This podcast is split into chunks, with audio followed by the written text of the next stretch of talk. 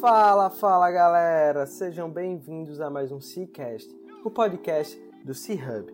Eu sou Guilherme Oliveira, fundador e CEO do C-Hub Coworking, e estamos aqui em mais um episódio do nosso podcast. Nós acreditamos que um ecossistema conectado, ativo e forte é o caminho para construirmos um ambiente de negócio que todo empreendedor deseja estar inserido. Compartilhando informações e experiências, esperamos estar ajudando a todos que estão nessa missão conosco. E toda semana trazemos aqui um empreendedor que está disposto a colaborar conosco nessa missão. Antes de darmos start à nossa entrevista, gostaria de fazer um pedido.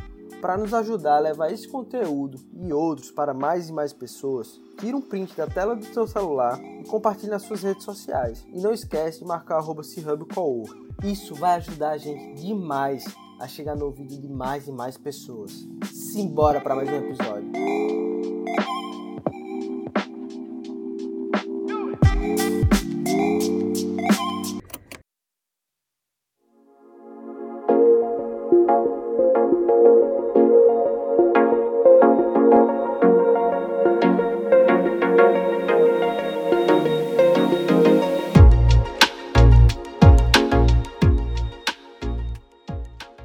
Hoje com Leandro Xavier, em um momento que não estávamos planejando. Estamos aqui com Lucas. Davi. Eli. Breno. Então, em meio ao Meeting Server, que é o nosso meetup que fazemos todas as semanas aqui no Coworking, a gente decidiu gravar esse podcast. Então, o Leandro Xavier, que é o nosso convidado, um cara que trabalhou na Oio, na Gimpass, na Booking, Ponto Criativo, Natalense, Potiguar, veio aqui contar um pouco da sua história, desvendar as Big Techs. O que é trabalhar nas grandes de tecnologia? Então, Leandro, seja bem-vindo, muito obrigado por estar aqui, meu amigo. Valeu, valeu. Valeu, galera, por também participar aqui do momento. Então, é, as Big Techs, elas estão aí no momento, né? Elas vivem os últimos 10, 20 anos.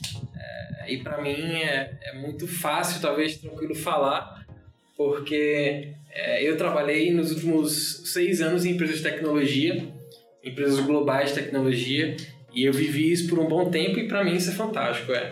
Eu acho que eu, acho que a maioria aqui nasceu depois dos anos 90, né, Bruno? E todo mundo já nasceu, assim, entre aspas, dentro da tecnologia. Então, para a gente é muito fácil utilizar o computador, utilizar o celular, utilizar uma rede social, está no nosso DNA. Mas imagina, sei lá, 30 anos atrás, como é que era utilizar um computador gigante dentro de uma sala, então pegar uma internet que não era tão rápida e compartilhar entre vários computadores. E pensar que no futuro essa internet estaria na palma da mão e essas empresas estariam disseminadas aí dentro da sua casa, em qualquer lugar. E as Big Techs são isso, né? Então, o próprio nome já está falando, são as maiores empresas de tecnologia. Hoje no mundo a gente tem o famoso GAFA, que é o Google, Amazon, Facebook e a Apple. Em alguns lugares colocam GAFAM, porque colocam a Microsoft. Só que a Microsoft ela já não é tão anos 90, ela já uma Apple de 70 e pouco, só que a Apple ela tem se renovado bastante e acaba que você acha que ela é de 10, 20 anos atrás. Então, assim, as Big Techs elas estão no nosso dia a dia de uma forma muito natural e não é nada novo falar sobre elas. Leandro, uma pergunta assim. Como um potiguar começa a trabalhar nessas grandes empresas? Como é que foi isso? Conta aí um pouco onde é que você estudou, como é que foi que surgiu essas primeiras oportunidades?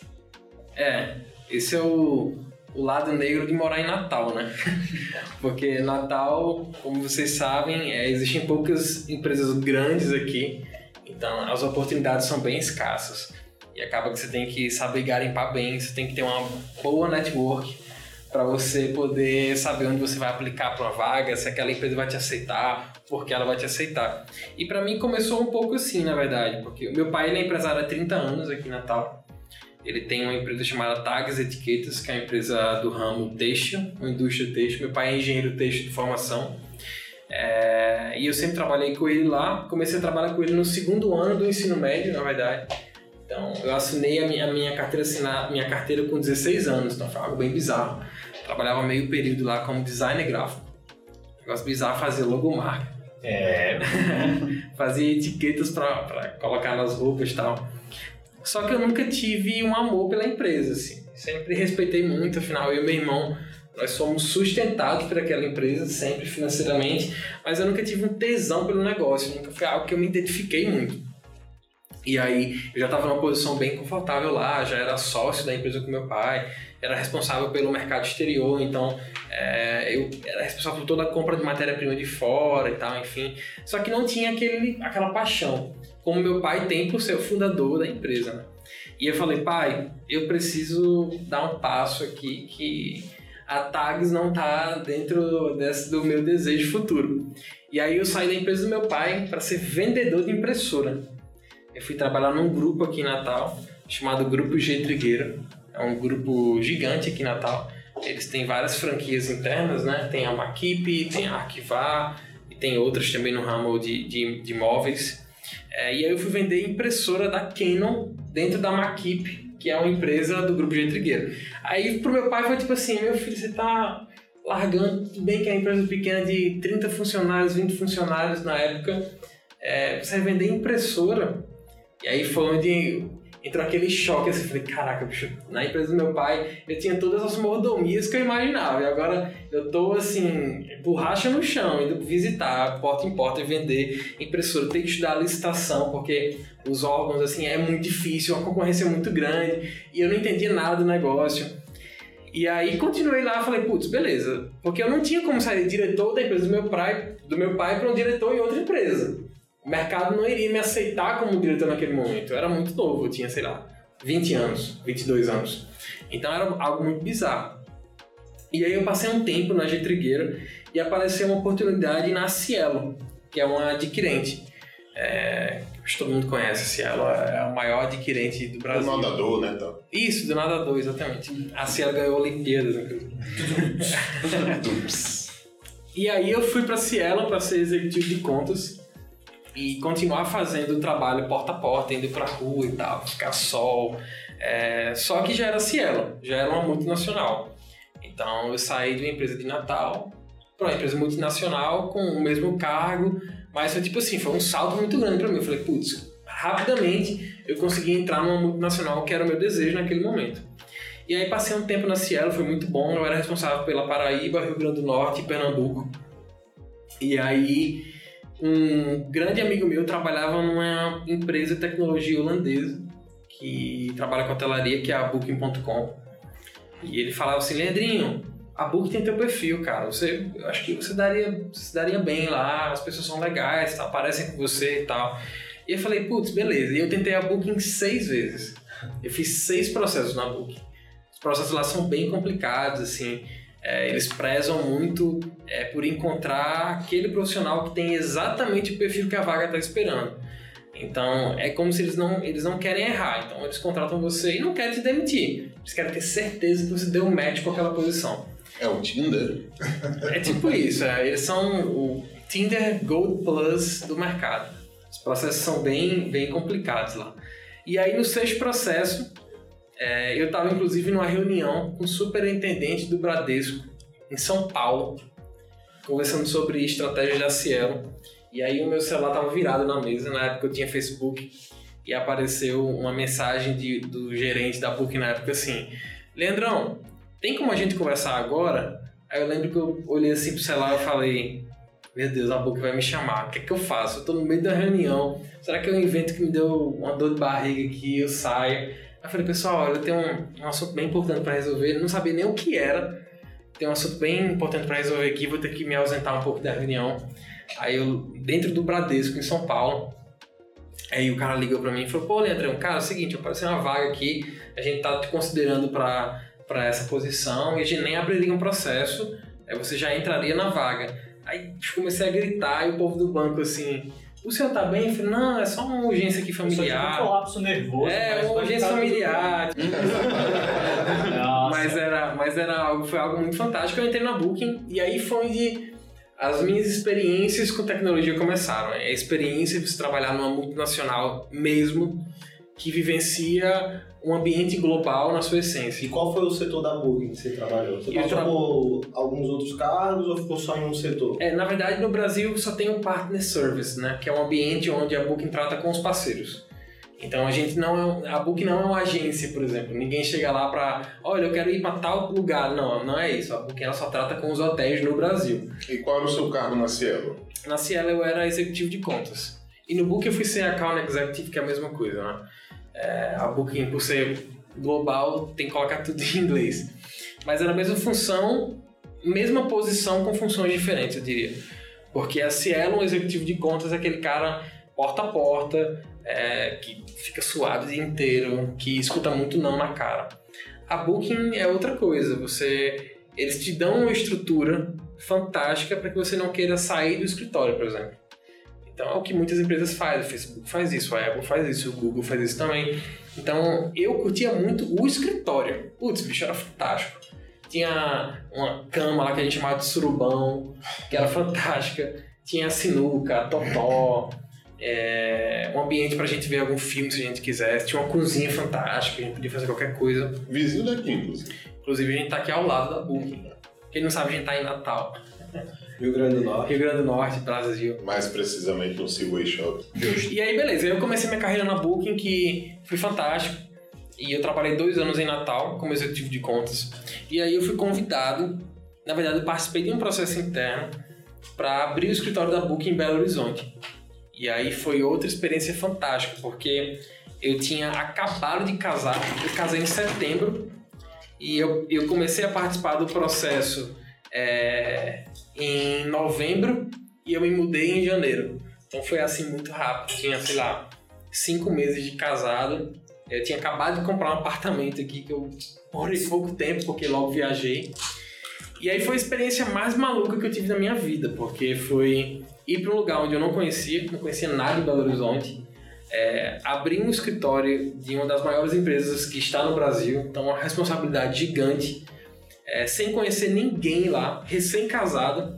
Então o cenário era muito maluco, assim, falei, putz, bicho, tô entrando na aventura, minha esposa, como uma excelente companheira, pegou na minha mão e falou, vamos embora. E aí lá em Belo Horizonte, é, eu trabalhei mais um ano e meio na Booking, é, foi uma experiência fantástica, como eu disse, porque eu comecei a ver o turismo por outra ótica, porque eu conheci o turismo do Nordeste, mas o turismo do Centro-Oeste e do Sudeste é totalmente diferente. Porque, por exemplo, Belo Horizonte não tem praia, e aqui o que eu vendia era mais praia.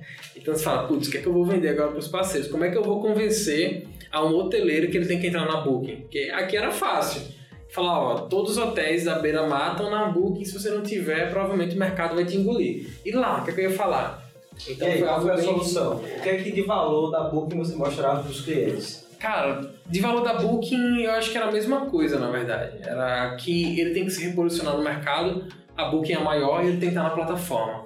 Mas de valor da cidade, por exemplo, Belo Horizonte é a cidade da América Latina que tem mais bares por metro quadrado.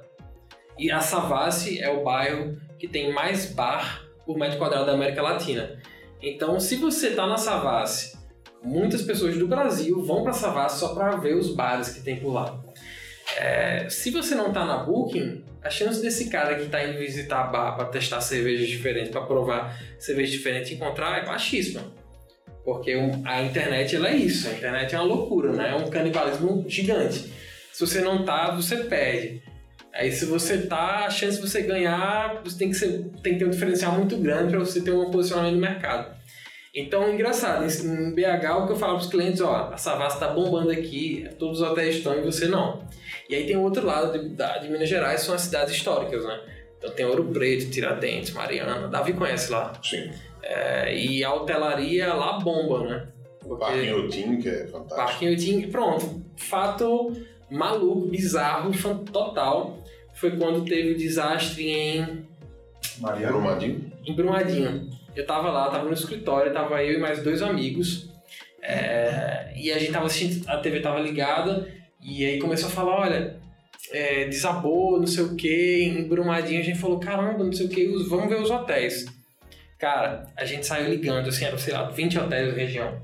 A gente saiu ligando para todos os hotéis, 19 hotéis, perfeitos. Chegou no vigésimo, o Gustavo tava do meu lado, ligou.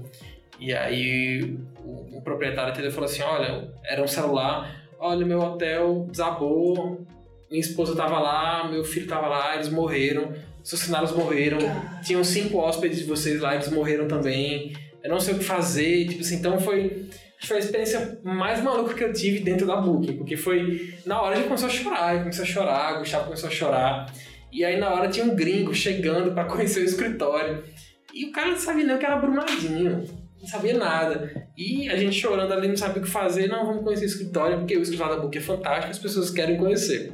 Isso é um ponto turístico da cidade, o escritório da Booking. Mas foi um momento assim, super, eu me emociono muito lembrando, porque foi super pesado, assim, aquela nuvem negra entrou no escritório ali e a gente só sabia chorar. Porque foi um, falar com um cara que tinha acabado de perder filho, esposa, é, funcionários, hã? Negócio. um negócio que ele cresce, enfim, super pesado. E aí logo depois disso, da Booking, apareceu é, uma oportunidade para ser gestor regional de Gimpass. Gimpass é uma empresa de tecnologia brasileira, o headquarter dela hoje é em Nova York, mas é uma empresa que nasceu na sua essência no Brasil. É, três sócios que estudaram em Harvard e tinham interesse em montar uma startup e abriram o Gimpass. Leandro, só um minuto. Ah. Antes de você entrar na Jim Pass. Você sair daqui do Natal, né? é, e chegar até a Booking e tal, você estava num estágio da carreira que muitas vezes uma, uma pessoa de 30, 35 anos queria estar. Uhum. E você já estava lá muito mais novo, foi, sua evolução foi muito rápida. E aí, voltando para aquela pergunta do início, é, o, que, o que é preciso para um cara daqui de Natal, que é uma cidade menor que as grandes capitais, mas o que é que ele precisa fazer por conta própria? Porque existem coisas que vão acontecendo, né? Tipo, o famoso destino, algo assim. Você está no momento certo, na hora certa, com a pessoa certa, e, enfim. Mas o que é que o cara, o natalense, ele pode fazer para a sua parte, digamos assim, para chegar onde você tá, onde você estava lá? Aham. Cara, é até. Pode até soar um pouco arrogante falar isso, mas. é, o que é que eu posso, o que é que as pessoas podem fazer para ter um, um crescimento muito rápido em carreira? Cara, Vou dar um exemplo aqui. Ah. Só deixar o.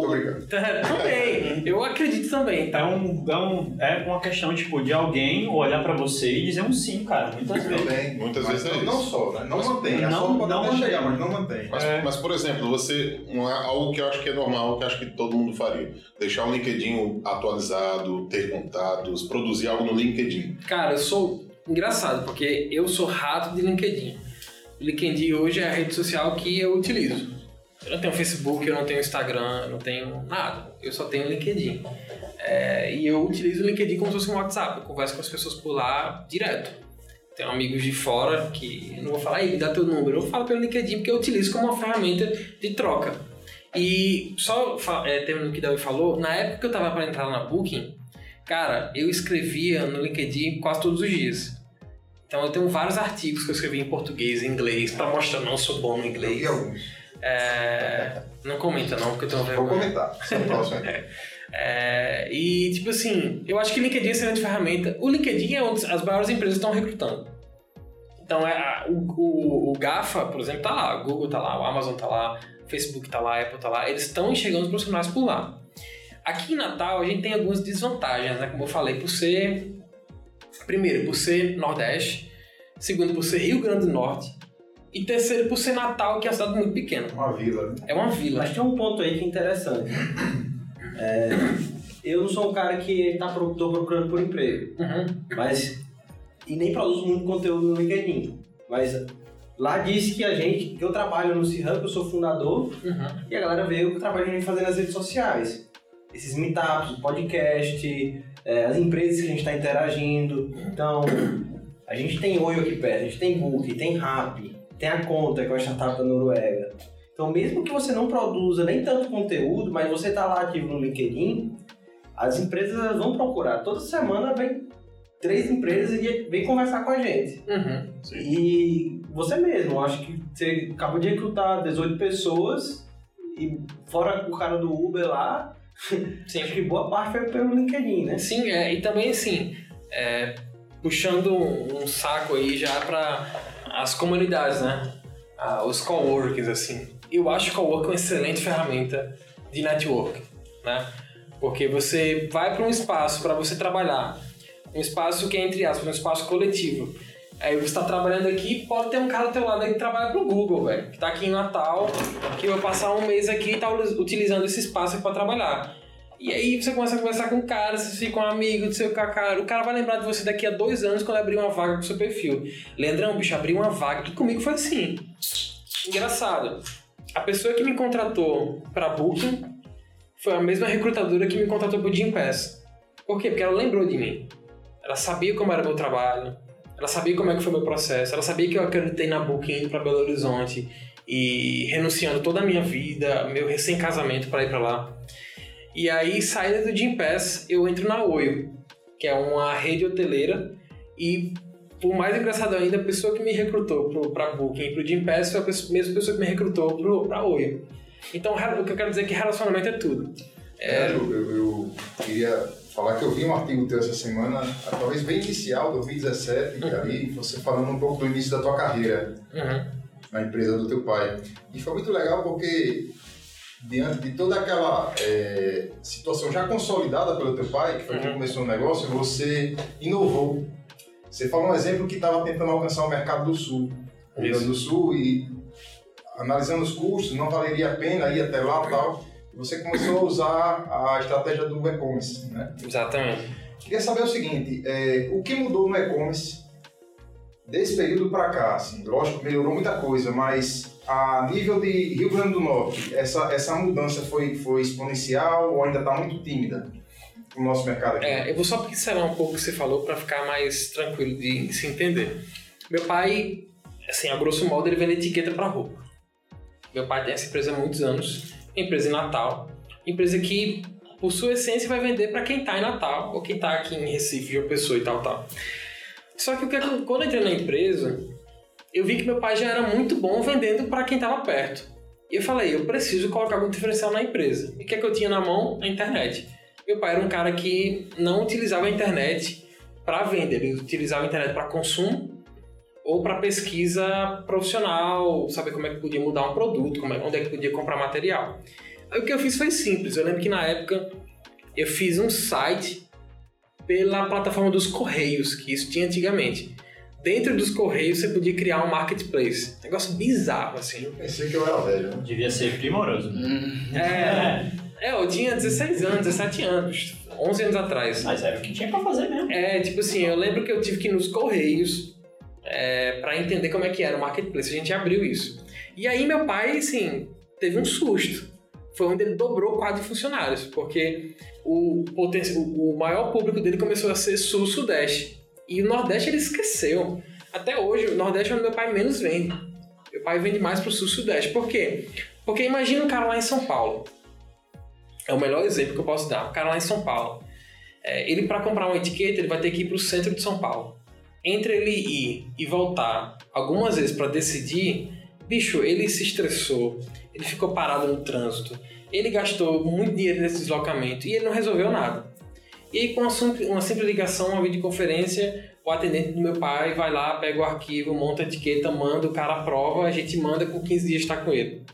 Às vezes é mais rápido do que esse tempo todo de deslocamento de São Paulo. Também, é. Então eu enxerguei essa oportunidade na época. Talvez hoje funcione ainda, mas putz, foi há 12 anos atrás. Mas, tipo assim, na época eu me senti um cara. Falei, meu irmão, eu criei, eu sou o novo dono do Google aqui. Eu vou agora, eu vou me aposentar com essa estratégia. Então foi muito bom. Sobre Natal, esse mercado de e-commerce, eu acho que tudo evoluiu, né? Eu acho que hoje em dia eu raramente compro algo fisicamente. É, talvez um instrumento musical. Cueca cueca, mas o cueca eu já comprei online, tá? Comprei nas americanas. mas instrumento, às vezes tem aquele cuidado, putz, bicho, eu não vou pedir pra uma transportadora mandar. Até que a gente já comprou e não deu problema nenhum.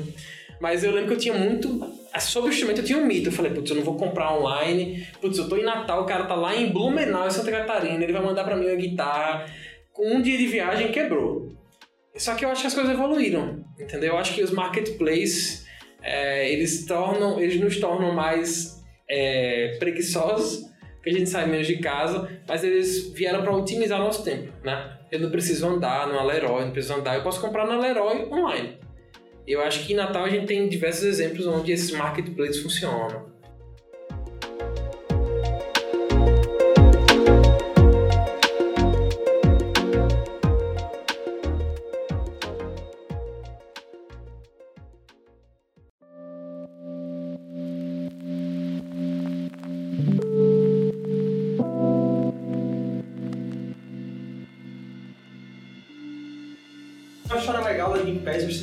Falar um pouco do processo de inter- internacionalização da Gimpass. Tipo, é um case assim, então quem tá num processo de levar a tua empresa para um outro país tem que aprender como a Gimpass fez isso. Que foi um, eles fizeram isso de uma forma muito rápida e fantástica. Então, Na verdade, eu peguei essa transição. Eu cheguei e já tinha acontecido. Mas tinha acontecido há pouco tempo e meio que tava o sangue ali fervendo as pessoas ainda respiravam isso, né?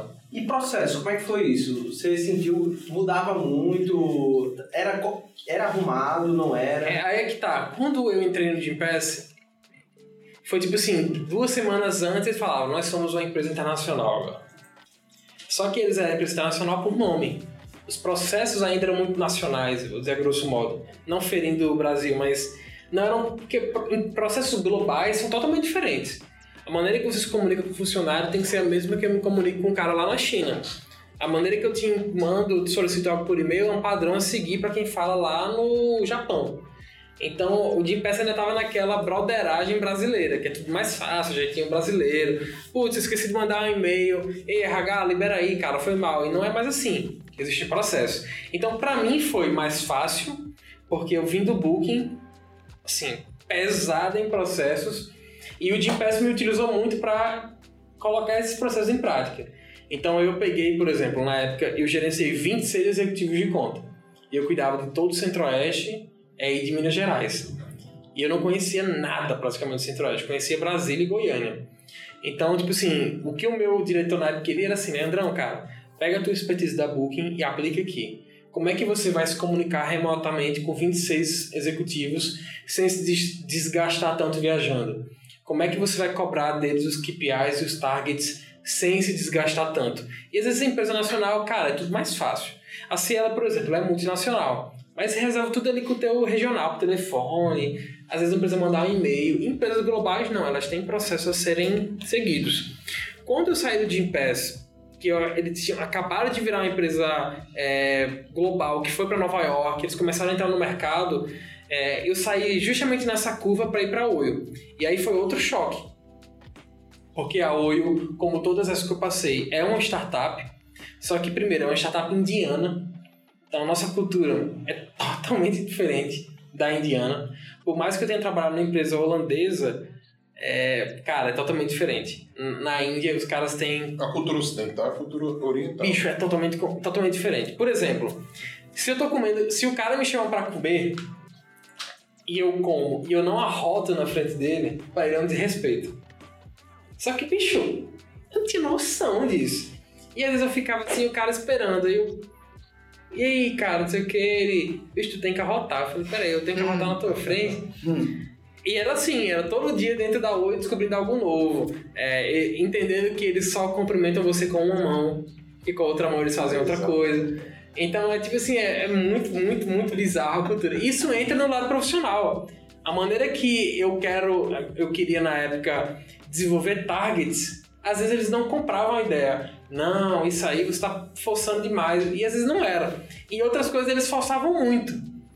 Então tinha uma cultura meio maluca lá. Por exemplo, esse é um dos melhores exemplos lá que eu tive na Oi. Dentro da cultura e da religião que os indianos vivem, existem as questões dos Dalits, né? Que você vive. Eu me esqueci o nome do deus que eles. Castas. São as caixas, só que o Dalit ele é a sola do pé do deus, né? Ele não é nem o pé, ele é a sola do pé, tipo assim, ele é a escória. E tinha um desses caras que trabalhava comigo, que o cara era assim, milionário, mas ele era um Dalit. Só que ele era milionário, bicho. Ele não entendia. Eu falei, cara, tu tá no Brasil, tu é milionário, tu compra o que tu quiser aqui. Ele, não, mas eu sou um Dalit. E ele não me chamava sem ser de senhor Leandro. Eu falei, bicho, peraí, pô. Tu, tu é 15 anos mais velho que eu, para de me chamar de senhor, tá ficando feio. Não, senhor Leandro, não posso, não sei o quê. Então, imagina você trabalhar com isso. É um crescimento gigante, assim, porque você está se desenvolvendo com outra cultura, mas ao, ao passo que é, é um desenvolvimento gigante, é um desafio maior ainda. Porque como é que eu posso prever os próximos passos de uma cultura que eu não vivo, né? E enquanto eu estava na Oio, foi quando eu tive mais é, relacionamento com as big techs mesmo, assim, porque a Booking é uma empresa gigante, tecnologia, a Oi é uma empresa gigante tecnologia, a Gympass é uma empresa grande que está se tornando algo gigante, mas ainda não é considerado uma Big Tech. Né? Ainda não é considerado tipo assim, uma referência de tecnologia global. Por quê? Porque o principal da Big Tech é influenciar o mercado e a vida social das pessoas. É isso que o Google faz. O Google é, sei lá, o teu terceiro ou quarto melhor amigo. Ah, quando você tem uma grande dúvida, você vai ao, ao Google. Ninguém abre mais uma pasta para ler um livro. Ninguém vai procurar na biblioteca uma, uma resposta. Você ia falar, Breno? Não, eu, eu ia falar uma coisa. Queria saber uma curiosidade. Né? Essa, essa, e-commerce, ele, ele, ele transcende a cultura dos países, né? E aí você vê essa, essas situações que você passa aí com outras regiões.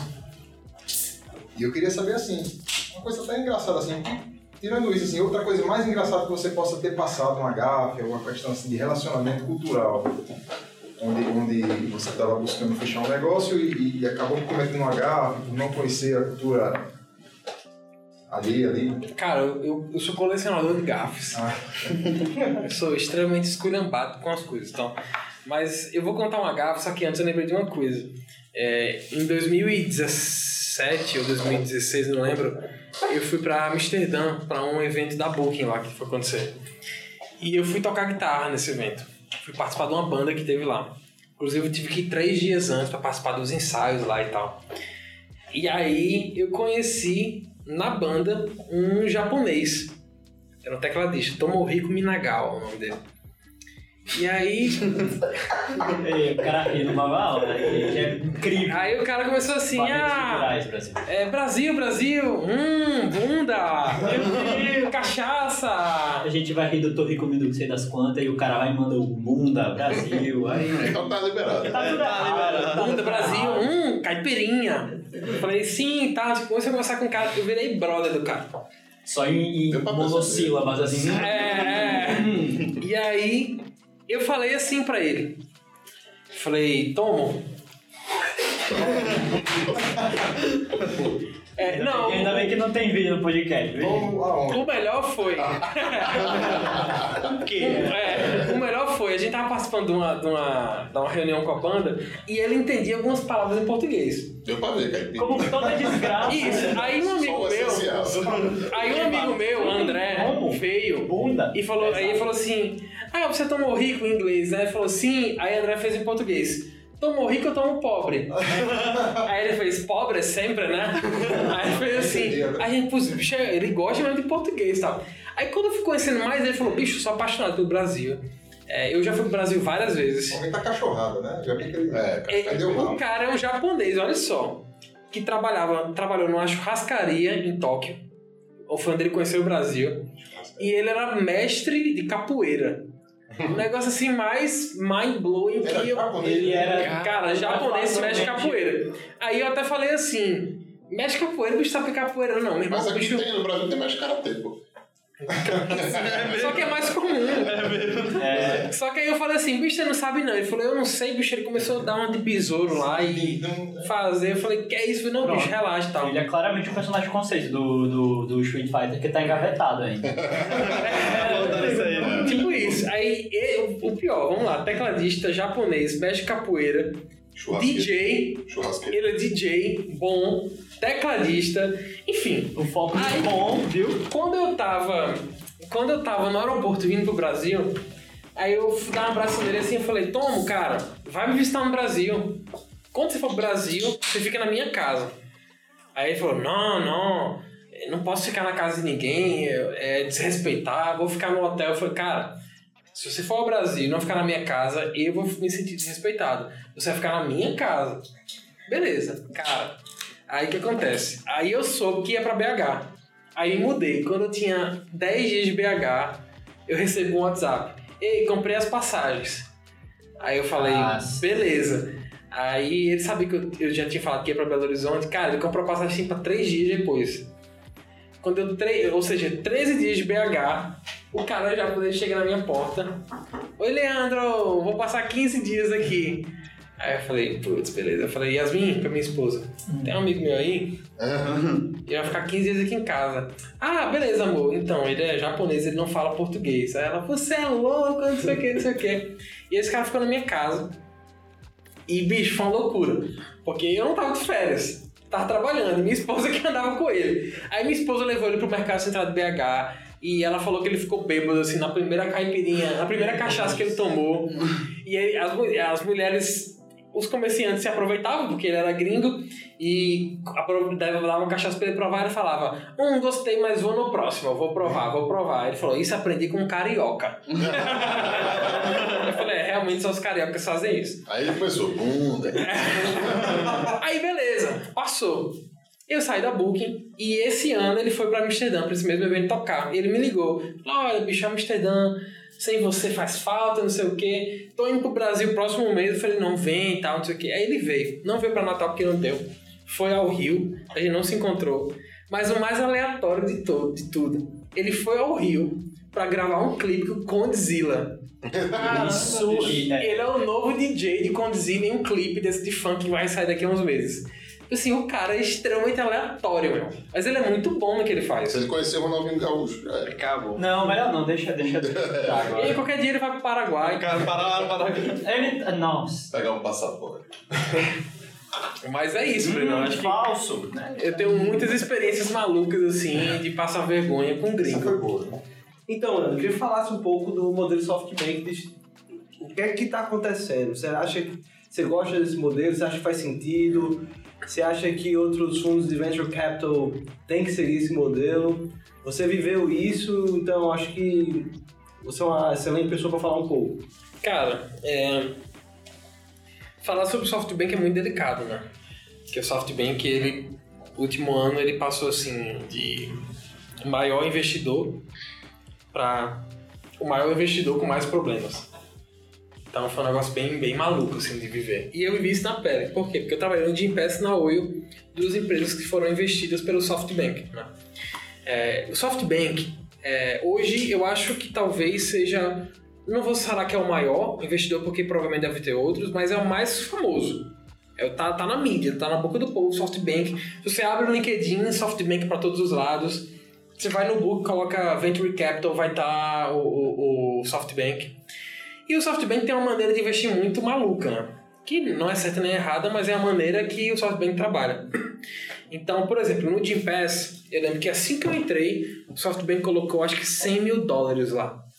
Então eles colocaram 100 mil dólares, ou um milhão de dólares, não lembro o que, é que foi, para fazer o negócio rodar. E deu certo.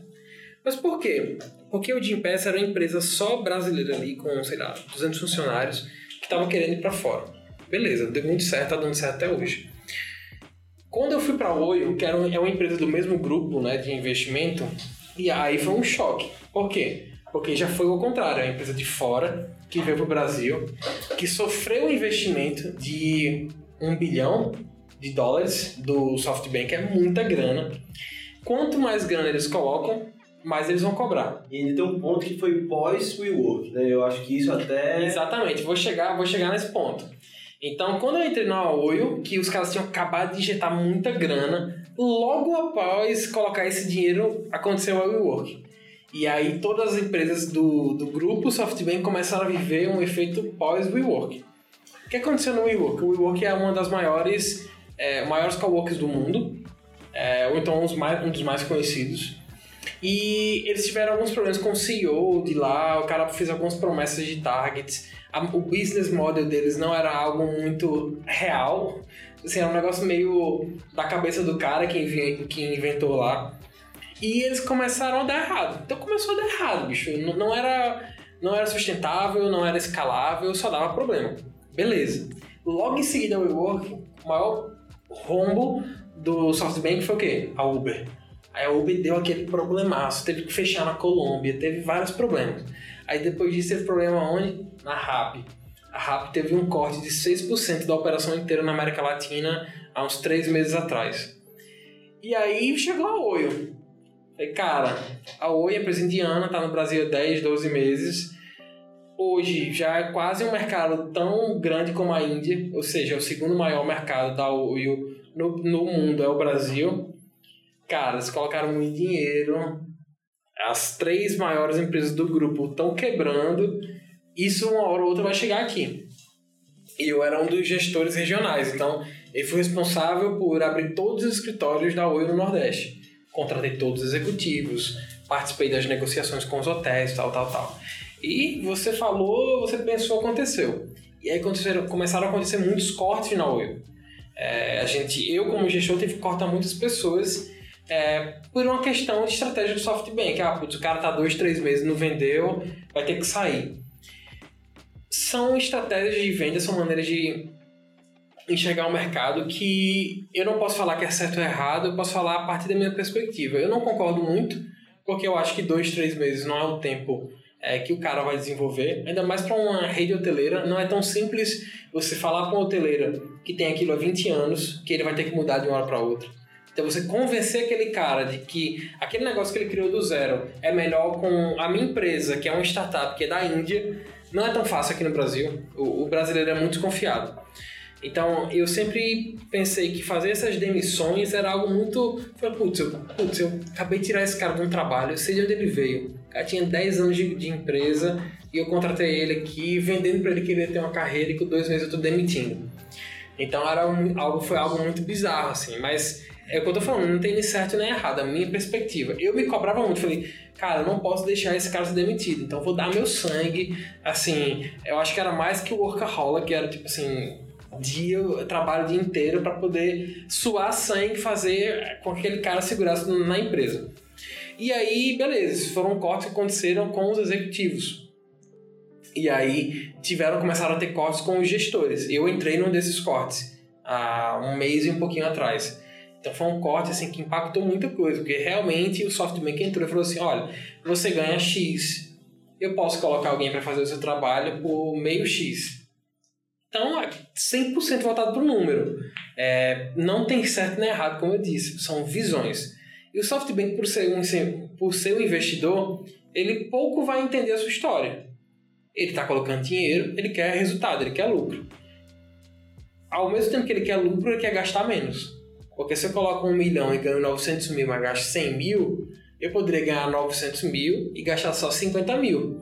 E ter esses 50 mil rendendo, lucrando mais. Então é isso que o, investimento faz. A, a, a, o SoftBank, na minha visão, eles trabalham muito com Blitz Scaling, né, que é uma estratégia de você crescer uma empresa rapidamente. Você contrata muita gente, você pega muita gente do mercado, você infla aquele negócio, o negócio começa a rodar e depois que roda você faz um corte gigante. Então, o Blitz Scaling é uma ferramenta que muitas, muitas startups usam que tem um investimento por trás. Eu acho que o SoftBank é isso que eles fazem também é, não sei como é que está hoje. É, a Oi ela passou por algumas mudanças de estratégia, por exemplo, não trabalhar mais com o interior, trabalhar só com a capital, redução de quadro maior. Então, por exemplo, na época, só em Natal contratei 18 executivos, hoje deve ter 5, 6.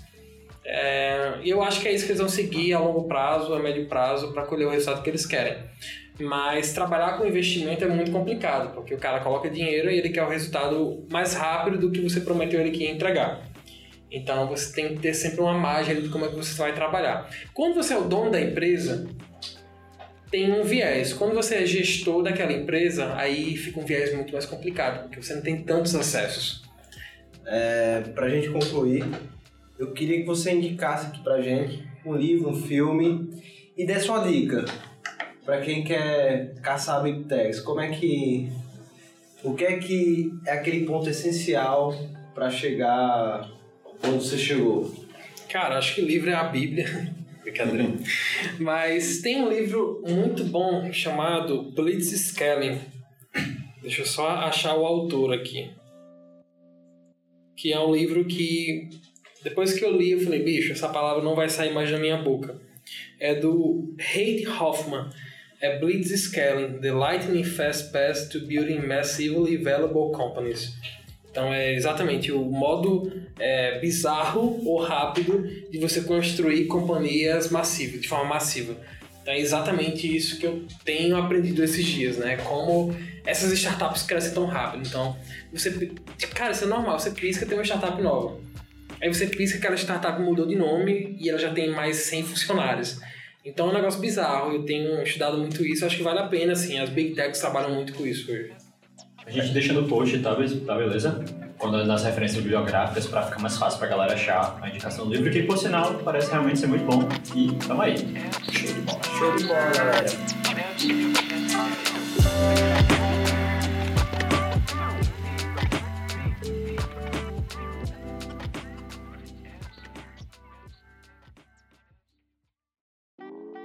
Este foi mais um episódio do Cicast e fico muito feliz por você ter ficado com a gente até aqui.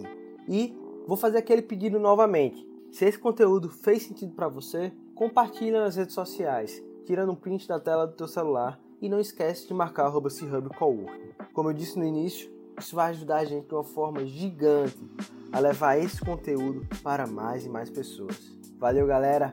Até a próxima semana.